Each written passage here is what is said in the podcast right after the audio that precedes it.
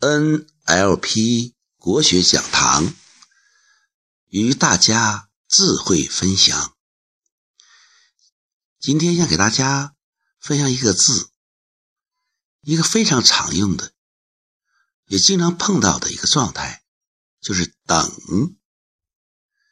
等人对大家来讲都不陌生，对个别人来讲，等是难以接受的。最烦的就是等人。谈恋爱的时候，也许心情好，等等还有点诗情画意。如果已经结婚，那么等自己的伴侣似乎是不能忍受的。其实，大家看看这个字，我们的老祖宗在造字的时候，已经给我们。有了暗示，上下结构，上面是个竹，下面个士，竹影婆娑，也许还有一轮明月。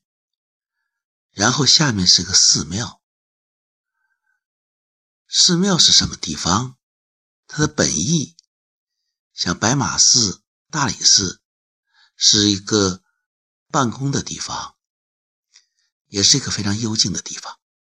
后来从白马寺开始，那里是译经，就是翻译佛经，就开开开始把它转化为一个寺庙，是一个管理灵魂的，是一个能够膜拜的地方，有神圣的佛像，有香火。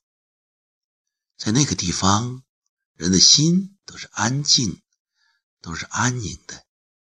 那么“等”字上下结构，上足下士，是一个非常美的画面。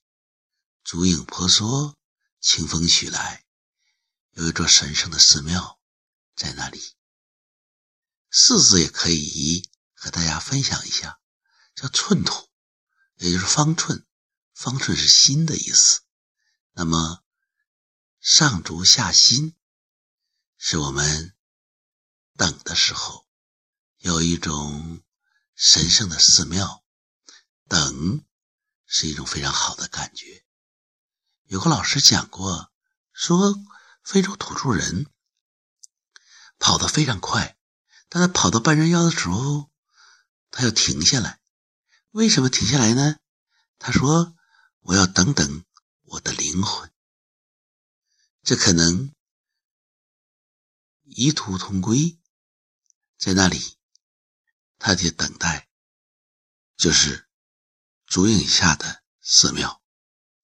那么，朋友们，当我们在等机会，在我们等朋友、等伴侣的时候，让我们想想。等这个字是多么的美妙！国学大讲堂与大家智慧分享，读懂一个字，增长一会，字里行间心领神会。